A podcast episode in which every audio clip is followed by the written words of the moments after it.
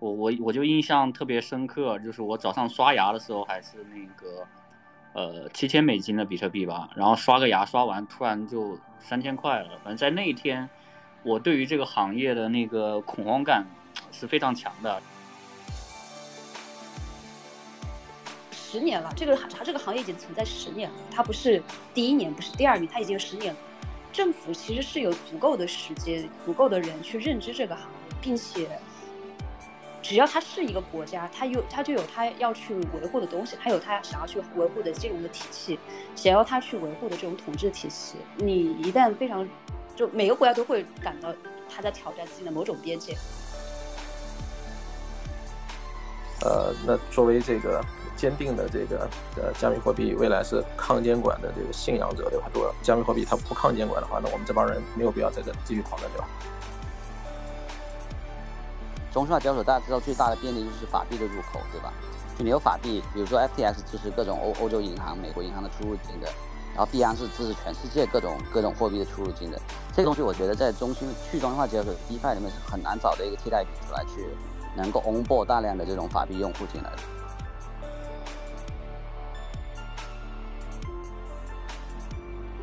我现在也没有，没有什么交易策略了。嗯，针对于这样一个局面，然后大家就是大家会对 FTT 这个代币，呃，未来的一个看法是怎么样的？然后能给我一些就是操作上的一些指导吗？就三幺二的时候，到底有没有监管，有没有合规，或者说到底是什么样的呃事件制止了三幺，没有让它？呃，继续恶化下去，因为当时可能我们在开玩笑说，如果小黑哥没有拔网线，啊，这个圈子就呃彻底无了，对吧？那么比特币可能就真的归零了，或者说，呃，以太坊真的就呃归零了。如果当时没有拔网线的话。呃，我我们这个行业其实不像上一个周期里面，它没有没有一个美元稳定币啊。美元稳定币其实它是这个世界的一个很重要的支撑嘛，说白了它就是真金白银在这个行业里面接盘的。我一直认为这个是我们行业很重要的一个指标。那其实盯住这个行业的前三个巨头啊，就是 USDC、USDT、BUSD 这三个稳定币的总发行量，总发行量如果一直下降，其实这个行业就不可能是有就是整体性的这个牛市的。那我觉得美金可能爆一次雷，大家重新回到行业的原点，啊，比特币本位或者以太坊币本位，我觉得政策可能会稍微好一点。我觉得，我觉得现在是到了一个正面战场的时候，不能说，哎，我们退缩吧，我们继续回到我们我们我们这个所谓的这种理想国的状态去，对吧？然后似乎不想让这个现实世界跟我们接触，这个东西是不可能发生的。而且而且我们所有的 Web3 和新的应用。如果你不去走向主流的话，你走向主流一定会遇到监管问题。你不走向主流的话，那这个市场就是永远就变成一个一个极小众的市场，这个是两个巨大的矛盾。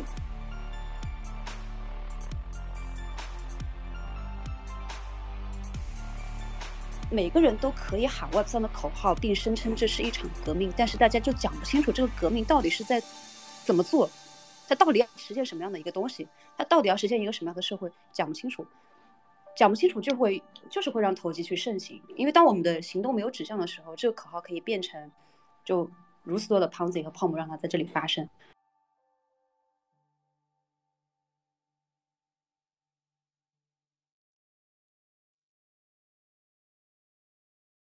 OK，嗯，然后那各位你们还有什么互相之间有什么想问的问题吗？我我准备的问题差不多了。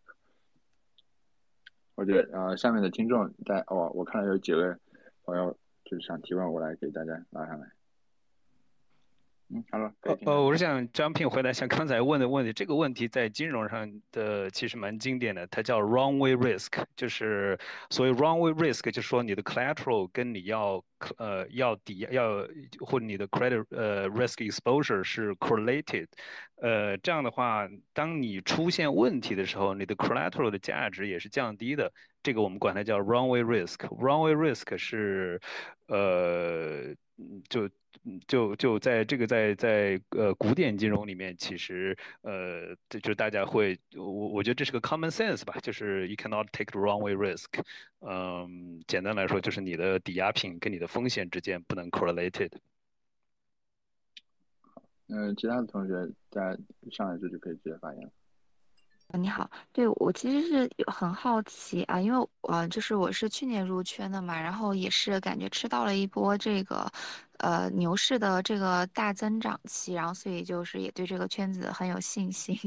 然后然后就今年就。也是在比较深入的学习吧，然后我其实很好奇，像比方说这波的这种中心化交易所，呃，它出现这个问题，其实会不会就是因为我现在在看，就是抄底什么比较好，就是不是会更加利好，就是那种去中心化的交易所呀？然后，但是我之前也用过，就会觉得好像中心化交易所它的。呃，一个很大的亮点就是因为它是作为这个应用层，它连接了这个传统的世界跟这个 Web 三啊，或者或者说传统的 Crypto 的这个世界，但好像就是那种，呃，去中心化的交易所，它中间这一环好像又就是有点断层，就是有什么应用它是可以就是就是引导到这个新的人员啊，就新的资金、新的人能够去到这个呃 Web 三的世界，但它不用通过中心化的交易所嘛？好像还真没听说有这样的产品，就是似乎现在就是从导入新用户的角度看，中心化交易所似乎是做的最好的。对，是的，因为它就是使用门槛是最低的，所以我感觉它这个这一点是呃对这个圈子也是非常重要的一个流量入口嘛。但我感觉就经过这一波之后，其实。嗯，大家也会觉得，就嗯，就算 C C 他确实是就是为了这个圈子好的这个想法，然后他也是，呃，就是很愿意去公开，就 B M 背后的都都是一比一，完全没有挪用客户的钱的这些证明。那其实他也是为了就是让这个中心化交易所会就是大家做的更合规，就更透明，更为大家好。但是总归是觉得，呃，就是你一个行业里面就只有一个。基本一个人说了算的话，其实本质上来讲，这个就像是权力，嗯，没有了这个约束的感觉。就就算他再正义，但是可能大家也还是会有一部分人会希望能够，呃，就是找一些其他的渠道来，就是做更有效的交易。但现在就是感觉像那种去中心化交易所，它的问题就是它这它的这个深度不太够，而且它的这个平呃，就是交易你的对手方其实。嗯，我感觉就远远的逊于这个中心化交易所，它有那么多做市商在上面活跃，帮他维护。就我就觉得，我我其实是就是通过这一步，我是抄了一些那种去中心化的代币的，然后然后但是又感觉好像他们确实是在引流的这个方面是有有一些门槛在这儿，所以我就很好奇，就是有没有什么什么团队在做这种应用，就很很想挖掘一下。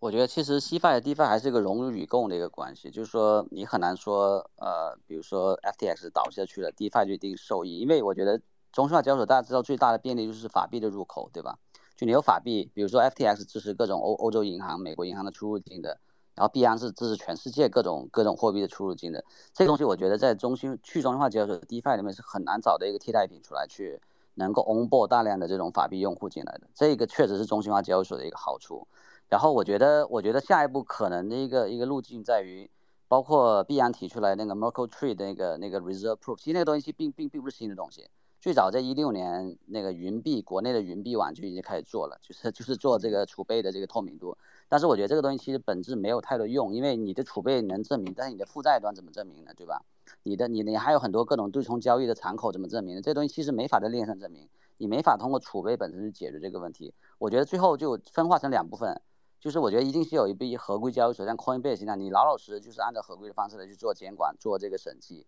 做各种风险，按照传统金融方式来做。我觉得这一个在中心化交易所这个层面，一定是分离出来这样的一个在岸的这种合规的交易所，然后离岸的该怎么玩怎么玩，就是跟这个野生的这种去玩法，我觉得没有问题。对，所以我我倒不觉得说这个 CFI 倒下去一定 DeFi 就能起来。现在确实 DeFi 我觉得在它的用户群和这个基础设施上跟跟 CFI 我觉得差别挺大的。对。哦，然后如果你要抄底 DeFi 类的 token 的话，可能还是要更加谨慎一些。呃，FTX 这个事件的影响会非常的深远，它一定会促使监管，就是不仅是对不仅是对于中心化交易所的监管，其实还有很重要的一部分是对去中心化交易所的监管。而且这一块的话，在美国和欧洲，就是 somehow 有点像已经是要呃要定下来了。其实。接下来，对于 DeFi 的从业者来说，应该也是一个很难熬的一个时间点。呃，如果要哦，确实是的，要要要谨慎。我只是提醒一下，但是 do your research。好的，好的，谢谢。对对对，因因为因为我我其实就自己做仓位管理，就是在币圈的钱，就是我可以接受它归零的这个额度。对，就就反正就超高风险、超高收益嘛。嗯，OK，那我们还下面还有好几个朋友想发言，我就按顺序点吧。呃，Max，然后那个什么什么 C，还有 A 八。然后答就是回答过的，我就先把你们移移下去了，因为有新闻后面还有同学想上来，但是上不来。喂喂，那我我说一下那个呃对监管我自己的一个看法，就是说现在我感觉啊，就是从我的认知上来说，我觉得监管就相当于是一种威慑，就相当于是一个核武器，它拿在手上是有威慑力的，对项目方和交易所。但是它一旦实施和落地了以后，反而它的威慑力可能会减少。就比如说，如果说它一旦落地实施好，那我就在你的监管范围之内，那我就可以为所欲为的玩，因为我我接受了监管，我做的这个是符合你监管规则的。所以现现在因为有监管，但是在一直没落地，所以但是呢，就是说你一旦比如说你一旦一旦涉及到什么不透明，或者有有杠杆，或者说有有资金挪用。不管你挪用多少，你的杠杆不管是呃多少，至少从那个道义上来说，你这个不符合监管，你是有问题，监管部门可以来查你，可以来用这一点来攻击你或者打击你，这是我自己的一个看法。然后其次第二个呢，就是说，嗯呃，区块链这个东西啊，它是其实是一个抗审查、去中心化的一个呃一个呃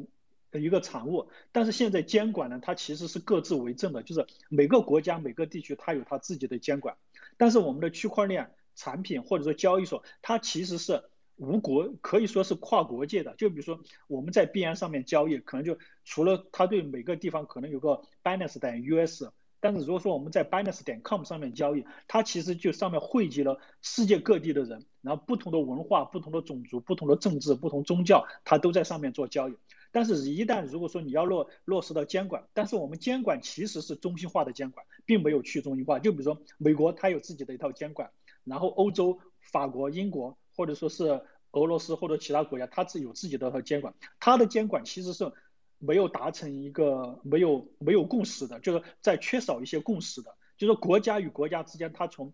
政治、经济形态和地缘政治和文化，他们在这方面有很多是没有达成共识的。在这些没有达成共识的基础之上，然后再形成一套各自的一个监管，那它其实我可以说这套监管，它就是为了服务它当地。就比如说美国的监管可能是为了服务美国人民或美国政府，然后英国和法国他们的监管可能是优先照顾他们当地的居民或者当地的政府和财政。但是我们现在区块链它其实是一个，呃，领先于这个这个体系或者这个时代的一个产物，它的初衷就是抗审查和。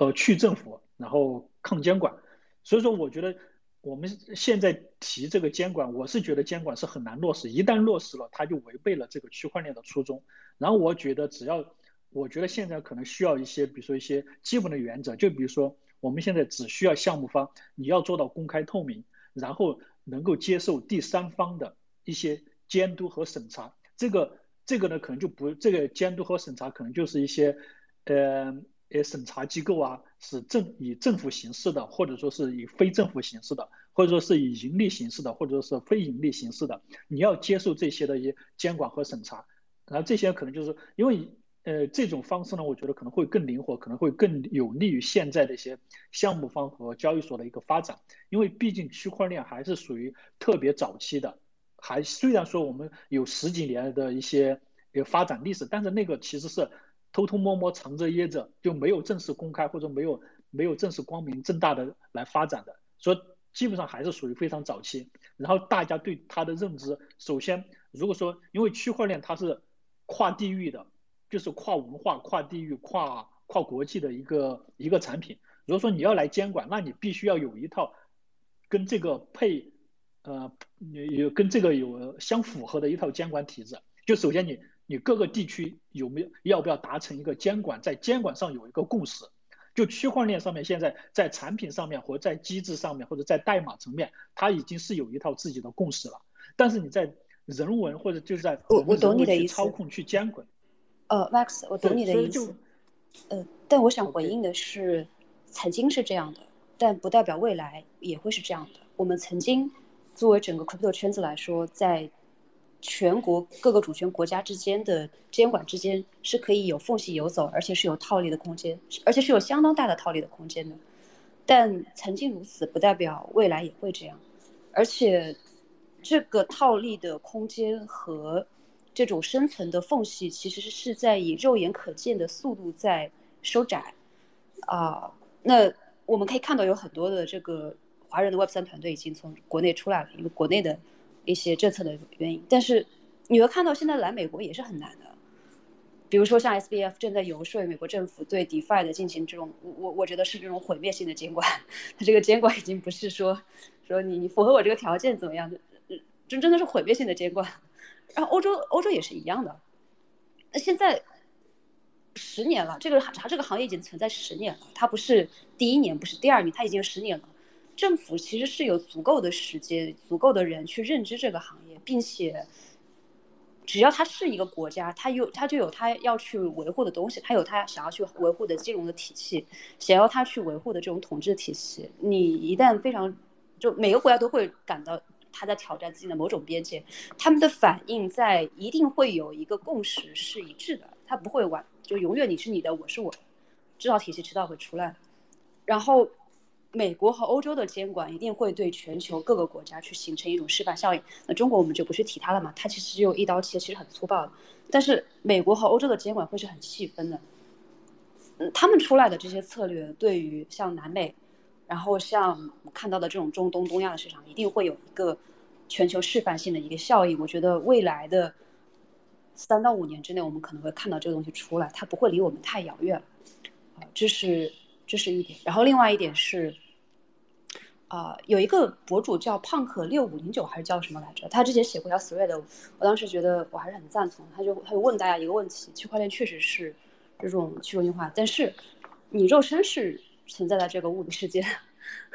像我最近看到一条新闻，就是美国他他找到那个在丝绸之路上盗窃了几十亿，就五万个比特币的那人，他是可以从链上找到，他是你是可以，你一定是有，一是很。是可以把你肉身定位的，不是说不能，不是说因为你在链上这些操作，我就完全不能把你做身定位，是可以的。如果有那种那种法律，就说你做这个事情违背了它，你就要去监狱里去了，或者说你你很重的处罚，让你这个人一生都破产。他提出一个问题说，有多少人到底能冒着这样大的风险去把这样的事情给完成？这是个非常好的问题，直击灵魂。然后我们也能看到另外一群人，他们。已经提前预知到这件事情，已经离开了欧洲或者美国，他们已经在拉美或者说像北非这样的地方在活跃，还在坚持着这样的理想，在游走在全球。确实是有这样的一批人，那有有多少人到底能成为这样的一批人？这可能是我们接下来要去应对。而且，啊，而且大家可能已经有某种判断了，就未来两年对于像以太坊生态，包括整个 Web 三生态来说，在未来两年这么难的熊市里面。对于我们影响最大的，可能就是在监管上的挑战，而不是后面可能会出现一系列的应用上的创新了。这可能是我们这两年所要去面临的一个常态。这也是为什么 FTX，呃，我说完最后一句话，就是为什么说 FTX 这个事情是一个开始，就事情远远没有结束。对我，我很同意唐唐说的。其实我觉得现在就是我，我们都都在币圈也时间也不短了嘛。其实我知道，就是说那种理想主义的这种，对吧？原教旨主义这种主张，其实我觉得在早期的时候确实是很很很很很多人去这个推崇。但是你你可以感觉到，其实在美国，所有 DeFi 方还是坚持在美国，就哪怕监管环境不好，还在美国。其实他们也有很多法律诉讼的，像像 Uniswap Lab、Compound，基本每个你可以数得出来的这些美国的 DeFi 项目方。都受到美国的 SEC 的这个这个 subpoena，都都都有都有这个传召，但但他们其实照样坚持下来，这意味着什么？其实我觉得整个市场已经发生变化了，包括 FTX，它它现在总部也在巴哈马，也在就在那个就在就在那个迈阿密对面，对不对？其实没多远，离美国没多远，他还是要去在岸的。就这些，我觉得我觉得现在是到了一个正面战场的时候，不能说哎我们退缩吧，我们继续回到我们我们我们这个所谓的这种理想国的状态去，对吧？然后。似乎不想让这个现实世界跟我们接触，这个东西是不可能发生的。而且而且我们所有的 Web Three 和新的应用，如果你不去走向主流的话，你走向主流一定会遇到监管问题。你不走向主流的话，那这个市场就是永远就变成一个一个极小众的市场。这个是两个巨大的矛盾。你这么多人进来，这么多 Web2 人进来，对吧？你去扯这些，比如说其他的这种，就这种特别极端的原教旨的东西，其实没有，你你这个市场是永远长不大的。所以我我个人觉得，这个市场已经到了一步，就是你你一定要去在监管上主动去影响。我觉得这一次，比如说美国的这个中期选举之后，共和党上位，其实我觉得对美国立法监管是一个好事。可能这次这个法案不会在这届的这个国会通过，可能要要放到下一届。要放到下一届，所以所以这里还是有很多变数的。在立法这个层面，我觉得美国这边还是有很大变数的。所以我觉得作为一个无论创创业者还是作为一个这个 crypto 在币圈人，我觉得应该这个时候应该主动的去影响和和这个去去主动影响立法司法，而不是说哇我们再推到后面再推到离岸去吧，对吧？你永永远就是最后说白了，我觉得唐安讲的很对，就是你你你最后退到是无处可退，无处可退。你想在大陆的人 Web3 现在做不了，全跑到新加坡去，新加坡才多大嘛？香港才多大？你容量容得了多少人，对不对？你没地方跑的，我觉得没有地方跑的。所以这个东西，既然正面战就打呗，对不对？监管战，反正每个地方监管肯定不一样的。那那该做套利的套利，该做这个这个这个 lobby 的做 lobby 呗，对吧？我觉得我觉得好处在于什么呢？美国的，大家如果听过美国的这个立法会的听听证会，其实这帮这帮议员，特别这一次选选出来好多年轻的议员，我觉得这帮人是受过教育的，而且而且他们的小孩可能也都在玩 Web3。对吧？我觉得说服他们并不难的，他不是说像这个地方，因为明道的一句话就被审核没有通过，所以我现在用我自己的声音把明道的这句话把它跳过去，也是作为纪念一下吧。辅导这种立法，可能是跟这个跟这种，比如说在国会这个以以美国这种这所谓的这种这种地方选举这种，还是有点很大区别。它有辩论，有这种有这种教育普及，所以我觉得应该还是积极主动要争取，就是让这个主流更多的去接纳，而不是说我们我们一谈到监管就全跑掉，对吧？因为我觉得离岸跑的话是跑不出前途来的。大家可以看到所有的 offshore 这些以前这种作为逃税、避税这种这种地方，BVI 的公这个地方，其实你发现基本没有产业的，就发展不下来，对吧？你还是要到大陆，到到一个主这个主主要市场去正面的去对对抗。对，而且我觉得美国和欧洲这这两个市场，我觉得是有机会去突破的，在立法上。对，呃，我我那个补充一下吧，就是说，呃，其实我不反对监管，但是我是承认，就是监管要有一些共识。就比如说欧盟，就是欧洲的国家，它有一个共识，它就它就它在传统的经济的上面，它就有有一套欧盟的体系。如果说在欧盟的体系这个。在欧盟的那个共识的基础之上，然后再对币圈来做监管，我觉得他们是有一定共识的基础的。然后欧美、美国和欧盟他们之间其实也是有一定共识的，所以他们来做一些监管，我是觉得是比较放心的。但是他们的这种共识啊，其实也是一个小范围的。我担心的监管就是说，它会扼杀掉现在的一个发展。就比如说你像 DeFi，DeFi 虽然我们那个区块链交易所或者币圈已经发展了十几年了，但是 DeFi 的出现也就才两两年。两年三年不到的时间，然后我担心的一个问题呢，就是说，呃，假如说要真正的走合规，那就比如它会扼杀的一个发展呢，就是假如说我们要炒美股，我们就说美股的话，它是有受受监管的，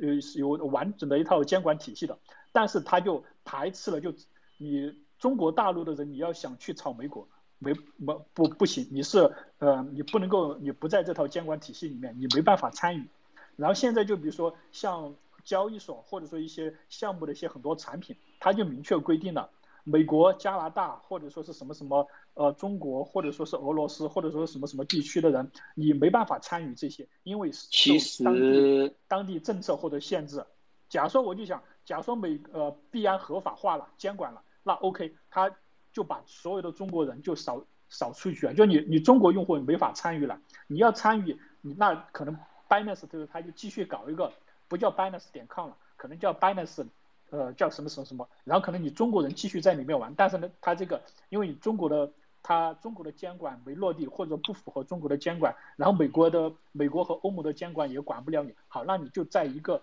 一个小地方玩，这个时候其实就现就会形成现在一个局面，美国人在在 Binance 点 US 上面玩。然后加拿大的人在 Binance 点 C 上面玩，然后欧盟、欧洲或者欧盟的，然后他们就在呃 balance 点什么什么上面去玩。它这个其实对整个交易所的流动性啊，或者其他，其实对区块链的整个行业的发展其实是有有有伤害的。那个时候到，因为现在呃，不得不说，从挖矿一开始到现在，呃，华人在区块链或者在交易所里面的资金和体量还是占了很大一部分比重的。假如说，呃，欧欧洲和欧美的一些呃国家，他们很容易达成一致，因为他们有相同的、有类似的政治，有相同的经济，有有相同的共识。就是我得打断你一下，因为下面还有挺多人在发言，然后。你你的话题可以一会儿再延续了。我们先让下一位先先来，就是 OK OK 长时间的是那个六 C 六 F 还有 C。哦好，我是想呃想就是问一下唐涵，因为我感觉刚刚听您分享的，就是应该是感受到了很多这个监管上的压力。其实我就是因为涉及涉及这个圈子也不是很深，就是我其实。就是不太理解，就是为什么就是有监管之后，这些 DeFi 就会有毁灭性的打击呢？是因为他们做的都是非常见不得光的吗？但是不是理论上这个链上数据什么都是非常透明的？就是我之前粗浅的理解就是，呃，区块链不就是用这个技术来实现公开透明，以至于它不需要监管就已经能够保证足够的公平吗？就是好奇一下，嗯。呃，并不是说，并不是说它就是你是 DeFi 所以要办掉它，但它可能会设置一些规则，使得这些就 DeFi 你是没有办法直接去控制它的。它如果是一个中心化的交易所的话，那我可以去冻结你的这个账户，对吧？你想提币，你就可以直接提走，对吧？那你就可以去满足我的这个反洗钱的这个要求。但是你怎么样去要求一个 DeFi 的这个合约去满足政府对你的这个反洗钱的要求呢？然后除了反洗钱的要求之外，还有一些其他的要求，例如说，去提供这个用户的 KYC。你怎么样知道？比如说我使用 Uniswap 去 Swap 的一个东西，他怎么知道这个人是我？然后这个人在现实生活中的这个东西是什么东西？不知道的呀。那如果能的话，他就不是，他就不是 DeFi 了。那他可以去设置一些类似的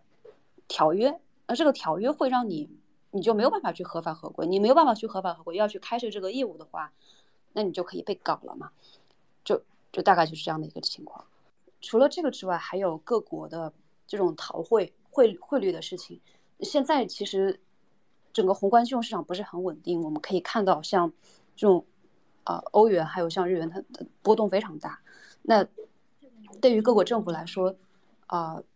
稳定币可能会成为后面很重要的一个被监管的对象，因为它的冲击实在是太大了。这种不受任何限额的稳定币在各国之间去穿梭，会去影响到他们的这个这个外这个这个汇率的政策。稳定币的监管是呃应该会成为接下来的一个重点之一。所以，我我们后面可能也会把一部分的这个目光放在像。啊，USDC、USDT 还有 BUSD 这样的稳定币的竞争中，这刚好也是他们也和交易所的这种利益绑定关系是很很大的。然后 接下来两三年的这个战场又有很多戏可以看。OK，那我们请下一位是那个 s a n s y 在举手的，然后下一个是 A 八。嗯嗯，各位老师好，我就想问一下各位老师，接下来的行情，嗯，各位老师怎么看啊？谢谢。有 有有哪位想熊到年底？熊到年底可以，只只熊到年底吗？不会只熊到年底的，不会只是到年底的。我感觉很凶，就是感觉不是很好啊。之前 C C Z 在之前 C Z 在这个整个危机都没有发生，Luna 都没有出现的时候，当时做了一个预言说。他预计这个牛市熊市，这他的信息当然比我们所有人都多了。他预计这个下一轮牛市可能要到二五年，就是他他他预计这是一个长达肯定超过长达三四年的一个一个一个熊市。我们现在可能只是在熊市的，现在大家可能觉得这个市场都已经 crash 的很厉害了，但是没有到它最糟糕的时候，还是还是开始。所以熊到年底不会只到年底的，会更长的时间。而且，而且现在，因为整个加密货币市场的市值越来越大，它已经开始影响到现实的经济和政治，已经在影响到主流世界的发展了。它和外部环境的关系越来越深，它们之间有一个很深的联动的关系。如果我们外部的经济环境很差的话，我们怎么能够预计说现在的这个我们所称为的这个 Web 三，而且是高度投机性的 Ponzi 式的，而且你一旦倒塌下来，流动性极差的一个市场，它怎么会很好的去运转下去？对，而且我觉得最关键问题，这一次的几个暴雷是把那个造牛者给干掉了，知道吧？三 AC，然后 Luna，然后 Alameda，这都是这一波牛市的造牛者，就是他们有大量资金，对吧？就是各种各种 D 券这种赌，去他其实整个牛市，其实我觉得很大部分是在在于这 trade 专业 trade，包括 drum trade 的人，他们进来，其实把这个牛市某种程度推起来，现在把这人都干掉了，对吧？所以这个市场结构已经发生很大变化。我觉得这个恢复真的需要需要时间，就是得有新的市场力量进来，去取代这些已经被被这个被被市这被被杀掉这些这些造牛者。我觉得这一个确实需要很长时间。我都是第一次对我也听到造牛者这个传言，之前听过造语言和造王者。嗯刚好刚好我也就是补充一下，我前前段时间，而且是在这个暴雷之前，就是 FTS 暴雷之前，关于这个事情就就提过一次，就是。呃，我我们这个行业其实不像上一个周期里面，它没有没有一个美元稳定币啊。美元稳定币其实它是这个世界的一个很重要的支撑嘛，说白了它就是真金白银在这个行业里面接盘的。我一直认为这个是我们行业很重要的一个指标。那其实盯住这个行业的前三个巨头吧，就是 USDC、USDT、BUSD 这三个稳定币的总发行量，总发行量如果一直下降，其实这个行业就不可能是有就是整体性的这个牛市的。然后呢，这三个稳定币的发行量。基本上还有一个就是更加往前走的底层逻辑，就是这个呃，就是链上的收益率啊，链上的收益率就是比如说 Curve 的挖矿呀，Compound 的这个，比如说呃存款的这个利息收入，对吧？那这个呢，其实是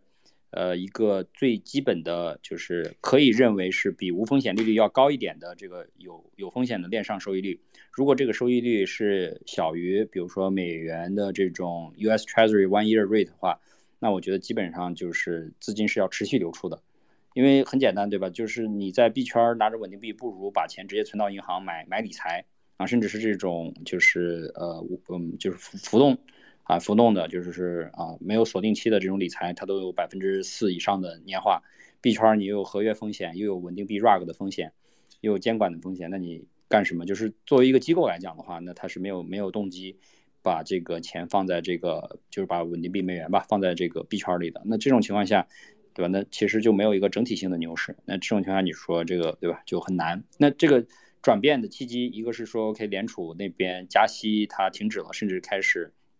利息的这个加息开始扭转，对吧？甚至开始降息，这是一个原因。那么另外一个原因呢，是说链上本身有其他的很多活跃的行为，这种活跃行为我现在不确定是什么，那可能是一种创新。然后让大家对链上的这个美元啊，或者说美元稳定币有了一个更高的需求，那本身增加了它这个就是因为需求嘛，那借贷的利率也会上升。那这个借贷利率一旦上升超过了，比如说百分之四，对吧？那就意味着创新或者是创新的红利，或者说用户的红利带来了对稳定币本身的一个需求，那带来了利息的一个上涨啊。那么这种情况下是有可能让这个资金重新回流到这个行业，那才有可能形成这个。这个这个牛，所以一个是看内部的创新，对吧？有没有带来更大量的链上活跃用户，而且这种活跃用户对稳定币本身有一个高的需求，这是一个一个情况。第二呢是说，就是外部的这个呃利率环境，对吧？金融市场环境它本身的利率是不是下降了，对吧？利息开始下降，又开始放水，所以这两部分我觉得合力吧，可能会更好的去决定就是这个市场的一个牛熊转换的时间节点。呃，而造富这种东西，我觉得就很局部啊，就比如说现在什么边搞个什么蓝鸟指数啊。或者马上搞个什么世界杯指数、足球指数这种东西，这都是很局部以及很短暂的一些一些现象啊，不可能有一个整体性的东西。还是最后还是要回到创新红利，对吧？创新红利带来用户和应用的一个红利啊，或者那就是说纯粹是海啊，就是外部的金融市场放水了。哎，这是我的一个看法啊，谢谢。所以，OK，就是如果你是一个投呃散户的话，可能要再三提醒大家注意，这是一个漫长的一个一个漫长的熊市，然后。一定要注意市场的风险。然后对于抄底这件事情的话，反正我们已经经历过一个一轮牛熊了。对于抄底这件事情的话，一定要控制其中的风险。我我我见过有很多这种，就是在二零一九年的时候实在忍不住，就是只能去离场的这些这些人，太早的抄底，反正后面会非常的痛苦。就是就是提醒一下，作为一个老韭菜。那我们下一位是丰达。呃，我我其实也问的就是关于这个呃熊市的问题啊，因为我自己其实没有经历过呃九四，但是我经历过那个三幺二。我我我就印象特别深刻，就是我早上刷牙的时候还是那个呃七千美金的比特币吧，然后刷个牙刷完突然就三千块了，反正在那一天，我对于这个行业的那个恐慌感是非常强的，然后也因为这个原因短暂的离开这个行业嘛。然后今天 FTX 这个暴雷的事情，我也觉得影响力蛮大的。然后呃呃，就是嘉宾里面其实有经历过九四的嘛，我其实蛮想聊一聊，就是说，呃，当时从大家体感上来看的话，是这一次给大家带来的熊市的难受的感受更强，还是说当年的九四，或者说当年的三幺二？对，然后另外就是也也想顺着就是刚刚说暴雷暴雷啊，我觉得其实整个行业最大的雷应该是美金。对，就是我觉得就是任何就刚刚提到了所谓的法币监管，其实很多国家对呃这个行业进行监管的一个重要的原因，其实没有人想成为美元的附庸嘛。那我觉得美金可能爆一次雷，大家重新回到行业的原点啊，比特币本位或者以太坊币本位，我觉得政策可能会稍微好一点。就是大家就对于一个强国政府来说的话，成为美元的附庸，就你你你你进来的话，你不监管就是成为美元的附庸嘛。那如果回到重新回到 B 本位，我不知道这个问题能不能解决啊？也一一个一个小观点，但是还是想跟大家聊一下，就是这一次的恐慌感和那个前两次，呃，哪一次的体感会更深啊？我个人还是那次三幺二，对。其实我感觉这次的这次的就是体感还没感觉出来。我觉得这一次不太像是一个恐慌，这次挺平静的，我觉得市场对啊，市场挺平静。或或者我换一个问法吧，就是。呃，哪一次会对行业产生的影响力更大吧？这一次，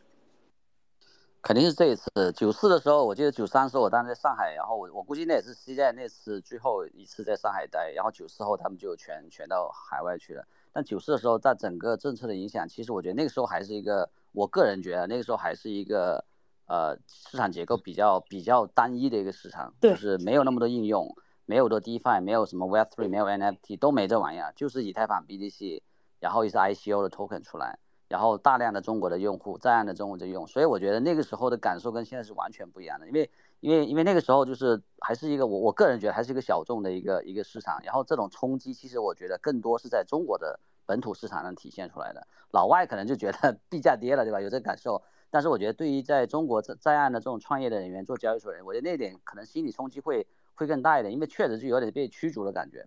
被驱逐的感觉。但是现在这这个这次这种这种暴雷，我觉得从激烈程度上，其实比我预计要要要少得多。我觉得 FTX 如果真的是暴雷的话，应该跌个百分之三十四十吧，BTC ETH 对吧？我觉得这是比较合理的一个一个一个。我觉得现在其实也也比较温和，我我我觉得市场其实消化的也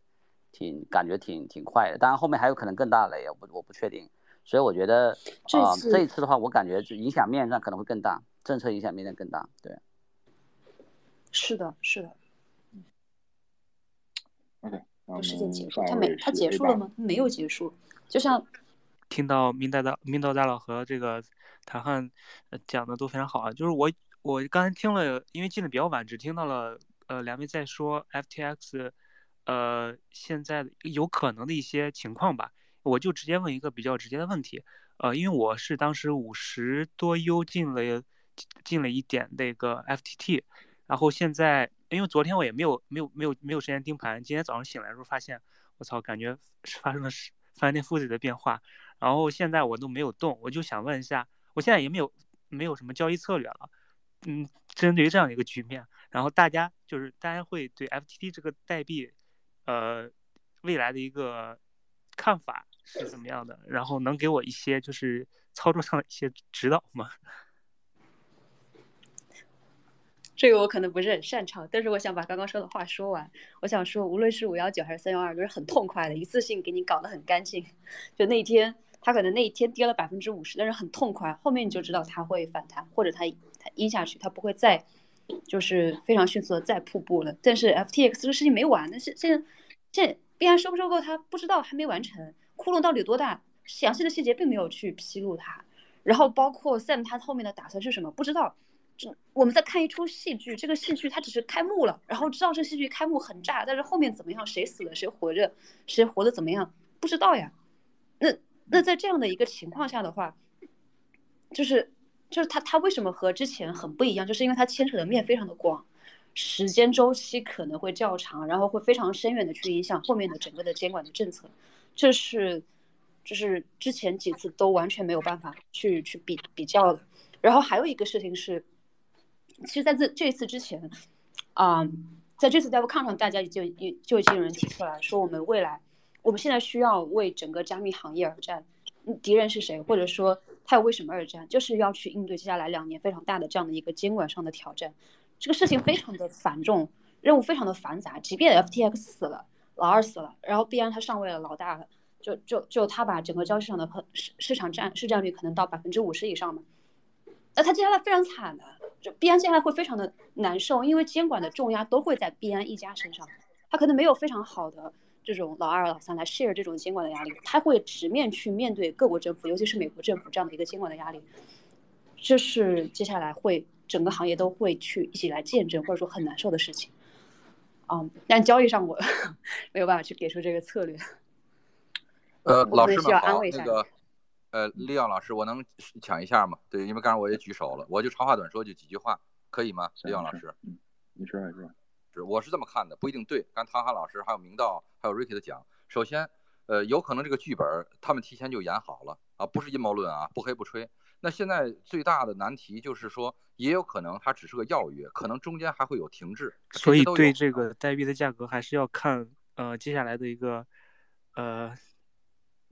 可能还得看空是是对是真的能够被收购，还是以什么样的方式收场，看这个结果是吧？对，所以现在呢，假如说你已经进场了，我没有什么这个这个砸的意思啊，就是还是看您自己的仓位，还要看您钱的成本，对吧？你现在真是要动，啪一个利好，你你你离场了，你现你你你现货还好，万一你合约呢，对吧？这些就不展开了，大家都是高手，我不擅长。我觉得看也有可能。再说一句话，我昨天提到过了，比如说这次那个收购币币安收购，他没钱了，埃隆马克斯是不是会帮他？同时帮他的话，这里边再往上层的话，就可能是两党党争，甚至说是犹太资本的事儿，甚至说是原来老钱重新想进来这个行业来重新摆局的可能。就这里边，如果是按照剧本的思考的话，会有很多不确定性的东西。那但是现在已经进了，我们没必要酸葡萄，那怎么办？就像刚才唐涵老师说的好，其他老师说好，我们现在还真的不宜多动啊，没办法，因为你不知道剧情是往好是往多还是往空的角度看。所以这个呢，时间是很重要。包括还有朋友提到了，是不是对索拉纳生态啊，对其他，因为你你们可以看一些，就是他可以查嘛，他投资的项目跟他有没有关？比如说 Doodles 有关，当然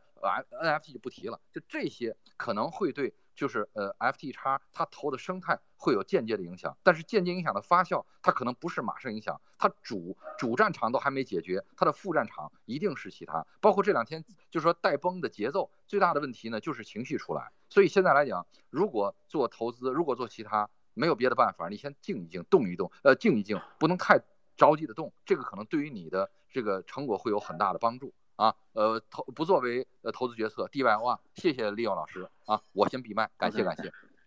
因为很多人想发言，我就是大家控制一下时间。然后下一个是那个呃，Rick，我我是我是有两个这个充充值信仰的问题过来请教一下这个明明道老师的，然后这个啊，太行也欢迎来拍砖。我想请教一下，就是呃，我们我刚刚听了一下，就是就就之前有小伙伴提问这关于这个呃监管的问题。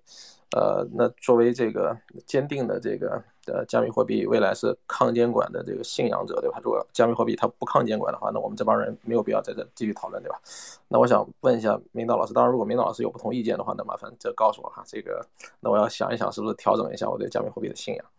呃，那现在的这么多这个 crypto 的这个所谓的拥抱监管，这个是一个这个发这个行业发展到现在必经的过程嘛？那么未来这只是一个过程呢，还是说未来我们会看到呃两个体系的这个 crypto，一个体系是这个拥抱监管的，还有一个体系是这个不不拥抱监管的，或者说是这个抗监管的，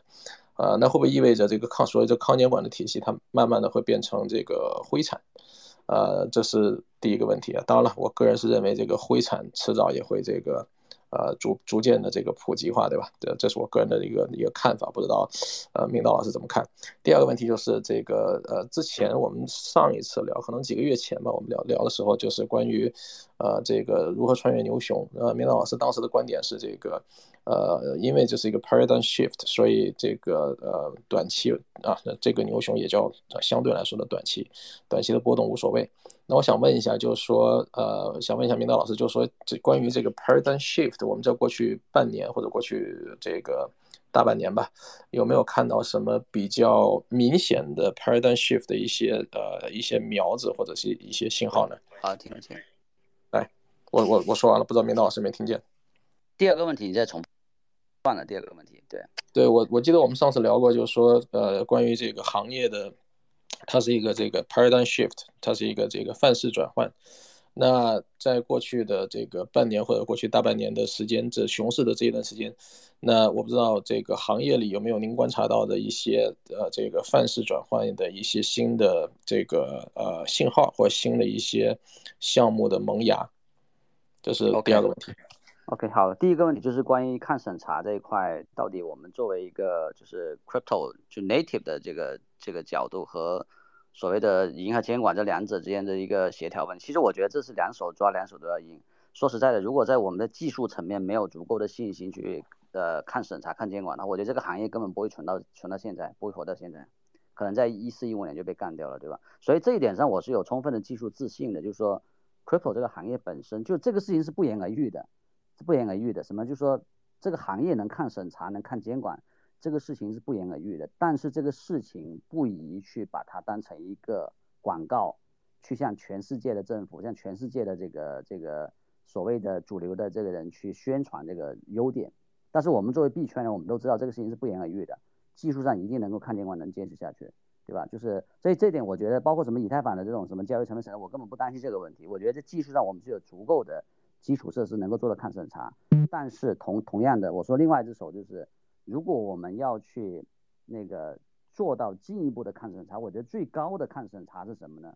是把你的所有的朋敌人都变成你的朋友，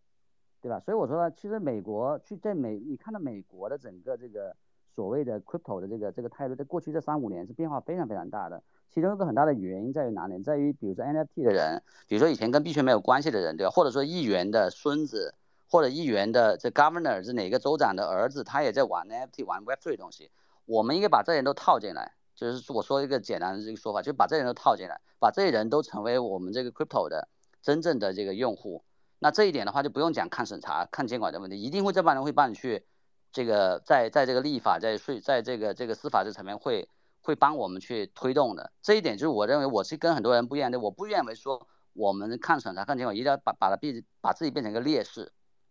我觉得不需要把自己变成一个劣势，要去上战场去对抗，要跟每把每个人都看，把每个政府都看成看敌人。我觉得应该把他们转换过来，这就是一个主流化的过程，对吧？如果你把大量的用户转换过来，就像 Web Two 那样，Web Two 为什么在监管这一块后面就开始越来越越放的越松了，对吧？就因为它用户多了，然后你所有的这些议员、这些政府的这些既得利益者也都在用这个东西，把它当成一个工具来用，对吧？那这样的话，自然而然它就成为成为我们这个一个受众之一。但是我们同样，我回到我刚刚说的。我们另外一只手一定要抓，就是技术层面是一定要有这个有有足够的这个自信去做到抗审查、抗监管。这一点上，我我认为目前整个 crypto 生态比比五年前、十年前要好很多了。就是我现在可以非常自信的说，我觉得现在没有任何一个国家政府，就哪怕联合起来能把 crypto 这个行业干掉，没有做不到，技术上做不到。这是我觉得我我觉得我我觉得我们现在这个在这个点呢是有这个自信说的。但是这个事情我不觉得说应该把它当成广告。去天天跟各种政府机关去讲这个事情，对吧？因为这个这个这个本身另外反面过来就变成了，呃，是不是有可能被做做用来做洗钱的，或者是做支持恐怖主义的，对吧？所以我我觉得应该把这个叙事淡化掉。但是我们每个人都知道这个事情，所以我我其实对所谓的监管和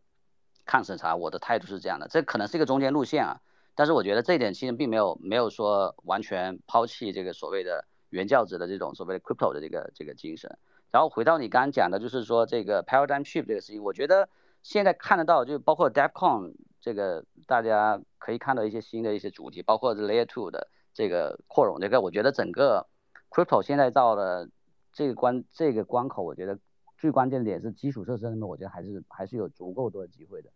就特别是在扩容这块新的应用场景。Web3 GameFi 的东西，我觉得现在基础设施，我觉得，所以我觉得现在这个这一次，我觉得可能下一步牛市吧，下一步牛市，我觉得应该会在新的应用场景上会会有突破啊，然后通过这个公链基础设施的这个进一步的这个迭代，能够去支撑，可能比现在这个数量级，比 DeFi 这个数量级要可能高十到一百倍的这个这个用户进来，这个这个我觉得是可能下一个牛市是会会会会出现的一个一个一个大的一个升级，对。呃，我可能要对明德老师的这个做一个做一些补充。首先，我非常赞同 Ricky 说的这个，我我感觉是在分成两部分吧，一部分是会更加强烈的去拥抱监管，就现在是有一个压力，有一个有一个压力施加到了那么一个施加到这个行业身上，我是会分成这两拨人，一一拨人他可能会更加极化去。做的原来的原教旨的事情，然后另外一部分人他可能那就要去适应，就要去监管，会有这样的一个分野的。这个分野可能会在未来的三到五年之内，随着这这整个的监管的压力慢慢的一步一步释放下来，会变得更加的明显。呃。然后另外一个范式性的变化的话，那么刚刚明道老师已经讲到了，就是在基础设施上，但呃，但但基础设施需要有一个指向，就是需要有一个指向，说我们需要什么样的基础设施。现在 Web 三的一个很大的问题是，每个人都可以喊 Web 三的口号，并声称这是一场革命，但是大家就讲不清楚这个革命到底是在怎么做，它到底要实现什么样的一个东西，它到底要实现一个什么样的社会，讲不清楚。讲不清楚就会就是会让投机去盛行，因为当我们的行动没有指向的时候，这个口号可以变成就如此多的 Ponzi 和泡沫让它在这里发生，然后啊，然后这然后然后然后就发生了这样很多的事情。那那这一轮如果真的要有一个范式性的转移的话，我们可能需要想清楚我们的指向是什么。我们的指向除了说像上一轮 DeFi，然后 NFT，那么这么多的碎片，包括 Cryptocurrency。然后 DeFi，然后 NFT，然后像后面的各种工具，它到底拼凑出来，它要指向一个什么样的世界？而且这个世界一定不是一个 Jiker 的世界，这个是这个世界是要回应很多的问题的，要回应我们现在在没有 Web 三之前它所无法解决的问题，包括我们在各个主权国家所看到的这些问题，包括现在我们整个经济 crash 的这样一些问题，它一定会交织在一起，变得复杂，而且进一步影响到我们的生活，而不仅仅是商业上的应用，这是。我觉得我们可能都需要去思考的问题，啊，然后，然后在思想端的话，可能最近，比如说巴拉吉那本书叫《Network State》，他可能提出了很多的想法和观点，然后已经有很多人在去实践这样的事情。我们需要有一个图景，有一个 basis，需要有一个 basis basic 的 sense 在那里，才知道我们这些人聚在这一起，我们是在构建一个什么样的东西，它是不是让我们都过得更好，它是不是未来答案，需要这个东西出来，嗯。然后我推荐大家去看，啊，《网络国家》那本书籍，可能会有更多的想法。OK，那我们下一位是方宽和 Mobile。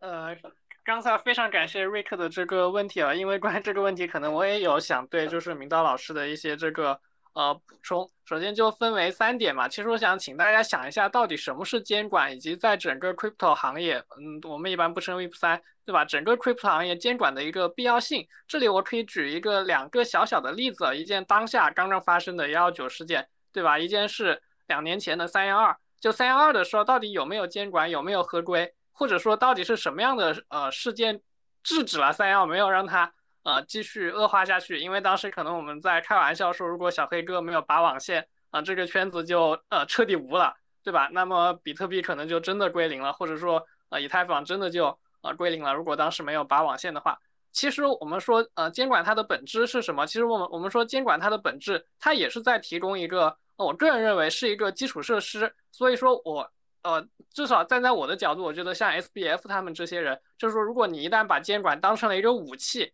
对吧？你一旦去制裁一些人，就好像我们如果说现实生活中水电煤是一个很必要的基础设施，但一旦你将水电煤当成了一个武器，哎，就比方说，哎，你不交物业费，我把你家停电，或者说，呃，我要拆迁，我看你这个人不顺眼，我把你家停电、停水、停气，那么说这个监管它就一定、一定、一定的叫做变味儿了，或者说这个监管就不是我们所谓的要拥抱的那个监管，对吧？我们所谓的监管，我个人把它定义。是一个，嗯，就是叫做一个必要的基础设施，是应对一些极端条件下，就是说必须要有一个呃中立的第三方，或者说医生说的是要有一个弱主观性的第三方能够介入，来保证就是说在这个呃社区里或者说在这个群体里的大部分人的一个呃利益。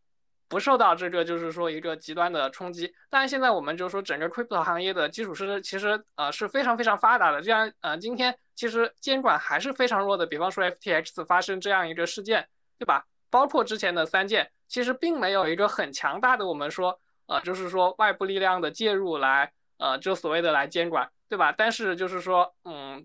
我们圈子还是挺过来了，并没有说真的归零，或者说整个圈子。不存在了。比方说，我们现在 Space 还有很多人，大家还在就是说很开心的聊天嘛，对吧？但是呃，我们一定要意识到，就比方说，如果没有就是说一个这样的就是所谓的兜底机制存在啊，就是如果没有一个呃第三方的兜底机机制存在，像之前小黑哥拔网线一样啊，那么如果说我们整个用户的数量级再扩大十倍或者说一百倍，对吧？真的啊，整个 Crypto 它触及到了就是说百亿用户，那么再发生叫做。呃，三件或者说 FTX 这样的事件，那么它的影响力会非常非常大。你像 FTX 这个事件，现在大家都知道是熊市，它分在熊市和牛市的这个感觉是完全不一样的。那也就是说，我们可能需要一个就是说监管来作为一个基础设施，但它一定不是一个武器，也一定不是一个就是说，嗯呃，叫做去阻碍呃创新，比方说把这个呃 Tornado Cash 去掐死的这种。呃，感觉我可能觉得它是一种，就是说必要的第三方救济途径啊，这是我个人对呃监管的一个呃理解啊。然后第二个，其实我还是想再说一下，就是嗯呃，就是叫做呃整个圈子里其实出现了两次或者说三次比较大的一个呃范式转移吧，而且我认为现在可能就是正在第三次正在发生。其实三幺二事件它就是圈子的一个呃叙事的一个变换，因为在三幺二之前。当时大家讨论的最多的，其实我们叫当时是叫做比特币原教旨主义，当然也包括我，可能叫做比特币主义者，尤其是囤币党，他们的声量是呃最大的，因为可能嗯当时大家普遍认为就 Bitcoin fix everything 嘛，对吧？但是三幺二之后以及整个长达两年的一个就是说超级牛，呃已经验证了，就是说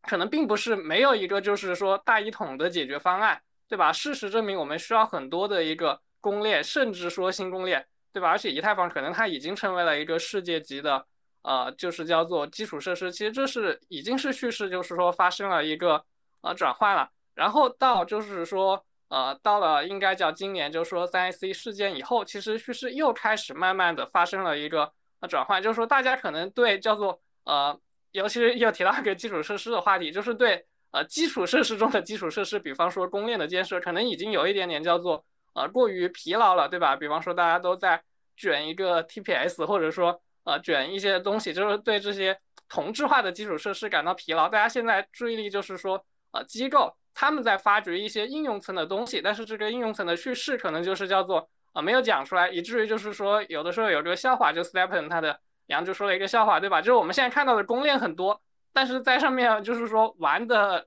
就玩东西的人很少。对吧？哪怕一个就是说 Stepen 百万日活在 V 八里根本不够看，但它在 V 三里一定是一个呃现象级中的现象级的呃应用，是吧？但是相反，我们看一下，就是说现在公链可能是两只手已经数不数不过来的一个呃地步，对吧？而且还有层出不穷的这种，就是说储备的公链还没有 launch 的，还在这个呃继续，对吧？相反，一些头部应用，哪怕像 OpenSea，哪怕像 Uniswap，它的日活就所谓运行在这个就是说基础设施规则之上的这个。应用它的日活应该我们叫在 V 八可能说只是 V 八世界小数点后面的一个日活，那也就是说我们面对的规则其实是一个嗯同质化基础设施很发达，但是在上面跑的应用几乎没有。那也就是说下一轮其实我是比较赞成，也就是说它可能是介于叫做呃 V 八二点五，也真正是叫做为下一个呃十亿用户准备的一个呃应用，就是有嗯叫做可能说跟我们生活中密切相关的一呃应用跑起来就。有可能是真的出现一个像 Uniswap 这样的一个产品，但它不一定是 DeFi，它真的有可能是 GameFi 的一个产品，或者是说 SocialFi 的一个产品，当然也有可能是一个 NFT Marketplace，甚至有可能是一个视频类应用等等。我认为它是都有可能的，但是它一定是易用性非常高的，它可能没有助记词这一套规则，对吧？它可能用的是这个就 AA 的一个体系，或者说它可能用的是 v 2一些叫做呃任务类的体系，对吧？它帮你储存一下助记词，但是后面在转交给你，等等等等，然后到了后面就是我们的趋势可能又会转变成，比方说从基础设施的建设，而变成了到了所谓真正就好像整个行业成熟了，最后大家又回到了流量，或者说回到了呃 V 八打法玩法的不好意思啊，这一套。就是因为后面还有好几个朋友在想问，然后因为我们过了啊时间，我我说完了，感谢。对对，OK OK，好，那我们下一位是 Mobile，然后和 B B Beeper。Mobile，嗯，先让那个刚才瑞克举手，先让他回应一下吧，他这两个问题。OK，我追问明道老师一个问题，所以如果接下来会出现这个呃这个康监管的灰色的这个呃 crypto 的这个板块和这个拥抱监管的 crypto 的板块长期并存的话，那您作为投资人和开发者，您将会怎么选择呢？是两边都会，当然在保证安全的情况下都会参与，还是说您会有所选择和倾向呢？呃，我这是两顶帽子不一样的。就投资人角度讲，我一直对于所谓的隐私这块的，我是比较谨慎的。我觉得，呃，我觉得就是包括 Tornado Cat 这种类型的应用，我觉得在在这个在这个价值捕捉，包括它的这个啊这个投资价值上，我觉得是存我我是有很大的保留意见的。但是我作为一个创业者，作为项目方，我我的所有的时间和我的投资，我自己我自己支持的东西，我一定是要要求这个。这个在至少在看监管、看审查这事情上，我觉得是一定要坚持到底的。包括我们自己的参与的项目，对吧？不会有什么 geo blog 啊、什么 IP blog 这都不、都都不搞这些东西。如果搞的话，我不我就不参与这些项目了。这是我个人的原则。对，就做创业者，我觉得这是两顶完全不一样的帽子。对，所以我觉得应该是要要要要做做一个一个区分，因为我觉得如果是隐私链和隐私币的话，大家可以看到，包括零币、大零币，对吧？还有还有很多这些。啊，就是我觉得在在监管这块确实面临的面临的压力太大了，各种交易所不上币，所以你从投资标的角度讲，其实是可以做出比较比较明确的这个一个判断的，对对，所以我我这两顶帽子是完全不一样的。但是我作为一个创业者和和作为一个一个一个用户讲，我是肯定是完全完全支持这个就看审查这类的应用了，对。好的，谢谢明道老师，我没其他问题了，对，可以帮我移下去了。请 Mobile。嗯，我刚才就是想想说一下这个，就因为刚才明道老师他就说，嗯，那个又拥抱监管，然后又抵制监管这个，然后我就当时有点矛盾，因为如果是拥抱监管的话，我只能接受度的到的度就是，他只能管这个合约正常运行，如果是他控制这个合约运行的话，那我就不能接受，那我们这些人在这就没有意义了。我是这个观点，啊，其他其他没什么好说的。我我我简单回应一下，其实我刚刚说的是说，就我没有足够的技术自信是能够看审查，就是说说白了，我不 care 你监管怎么样，我们该怎么用怎么用，这个这个技术自信，我觉得币圈的人是有的，对吧？但是为什么说要去不叫不叫迎合监管，而是说我们要去主动的去这个去在监管这块要主动推进。比如说我我讲个最简单的例子，就是 Tornado Cat 这个事情，最后发现。这个当时 OFAC 去对这个事情制裁的时候，实际上制裁那个人本身对所谓的合约地址和个人地址是没有搞明白的，所以这人是不知道的，你知道吧？他是我他的决定本身是一个基于错误信息和没有 well informed 情况下做的这些决定，所以后来他把那个把那个大大家看到后从 Large Cash 在 GitHub 上的代码又可以重新开放了，对吧？然后有人用用用又又用这个来去 copy 到新的一个服务去，所以我我想讲什么意思呢？其实我觉得大家不要把监管这帮人都当成一些恶棍，不是这样。我觉得他们是他们就是文盲，就是 stupid，就是可能不了解新的东西，你知道吧？所以我觉得我们应该足够的去说服，